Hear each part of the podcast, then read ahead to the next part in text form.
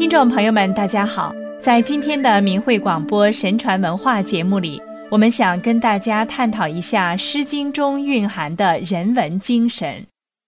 《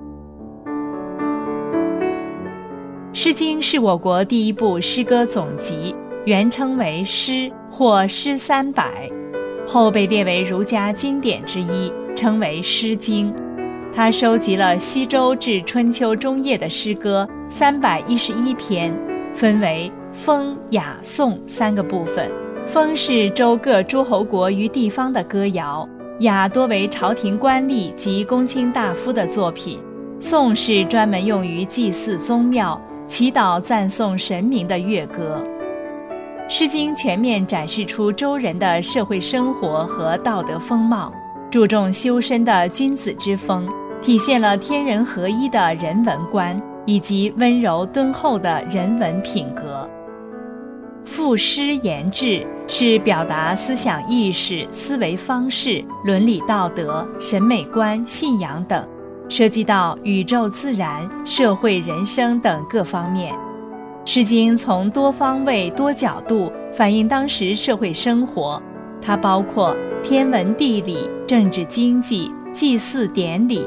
祈祷、祝愿等等，其信息量之大，文献价值之高，令人惊叹。《诗经》的基本句式是四言，兼有杂言，在语言上大量使用双声叠韵、叠字的语汇来状物、拟声、穷貌，既有声韵上的美感，又描绘出生动的形象，达到回旋跌宕的艺术效果。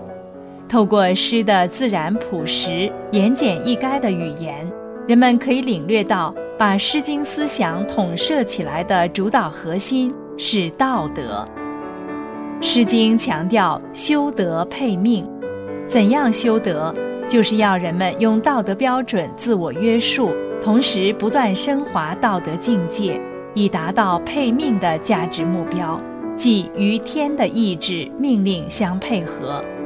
这与《尚书》讲的以德配天的思想相一致。《周颂·大雅》中描写了周朝先祖后稷、公刘等多位圣君不断努力尽德修业、敬事上帝。天命之所以降服于他们，是因为他们自身具有的大德。周文王修己爱民，其德正而不为，与天相配。四方的国家都来归附。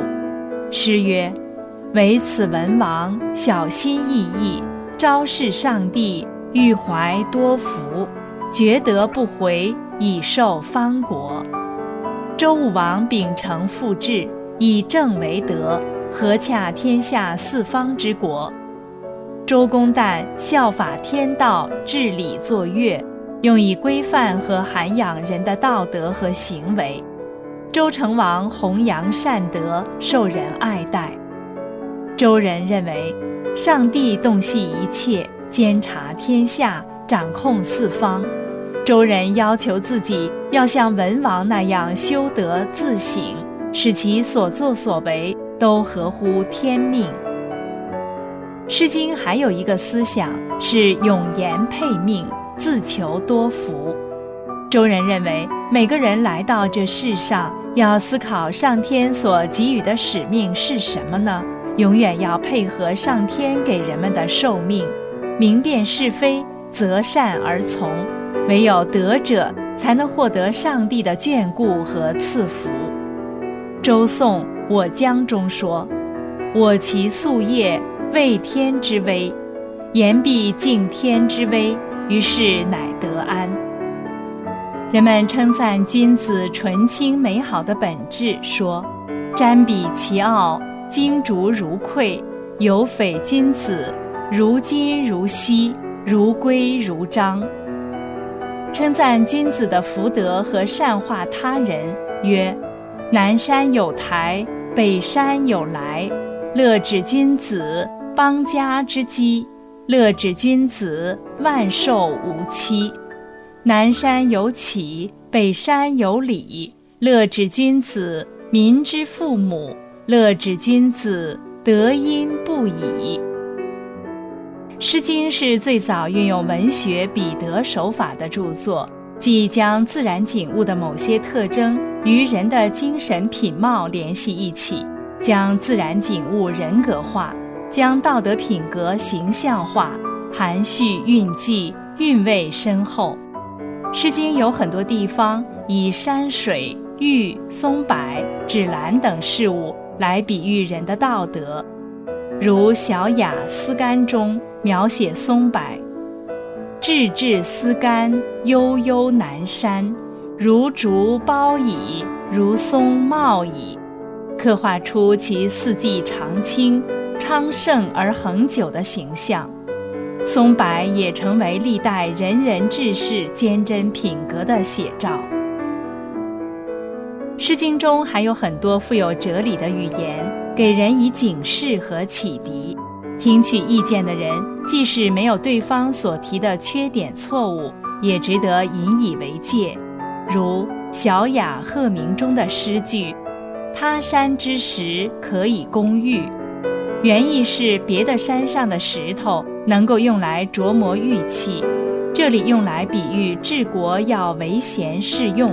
也比喻能帮助自己改正缺点的人或意见。《诗经》在当时既承担着礼仪的功能，如宋诗主要用于祭祀礼仪或重大典礼中，也承担着教化的功能。《诗经》中有我国最早的歌颂教师的诗歌：“精精者俄，乐育人也。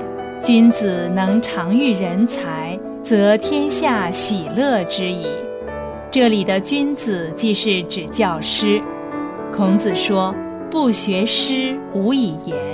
诗三百，一言以蔽之，曰思无邪。”孔子常用诗来教育自己的学生。儒家人文精神重道德教化，借助诗书礼乐等形象化的形式。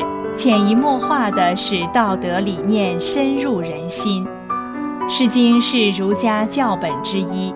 经过诗教，可以导致人温柔敦厚，规范君臣、父子、兄弟、朋友之间的道德伦理关系，以达到修身治国平天下。《诗经》以其丰富的思想内容和艺术上的高度成就。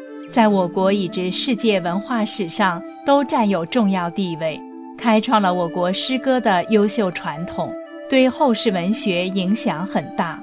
其形成的天地人大一统、大和谐的思想文化体系，是华夏审美中的共识，引起人们心灵的共鸣，启迪人们感悟和追求天人和合的境界。《诗经》中说：“高山仰止。”景行行止，以山之高比喻道德之崇高，体现了人们对至上真理的追求，对有高德者的仰慕和对光明德行的向往。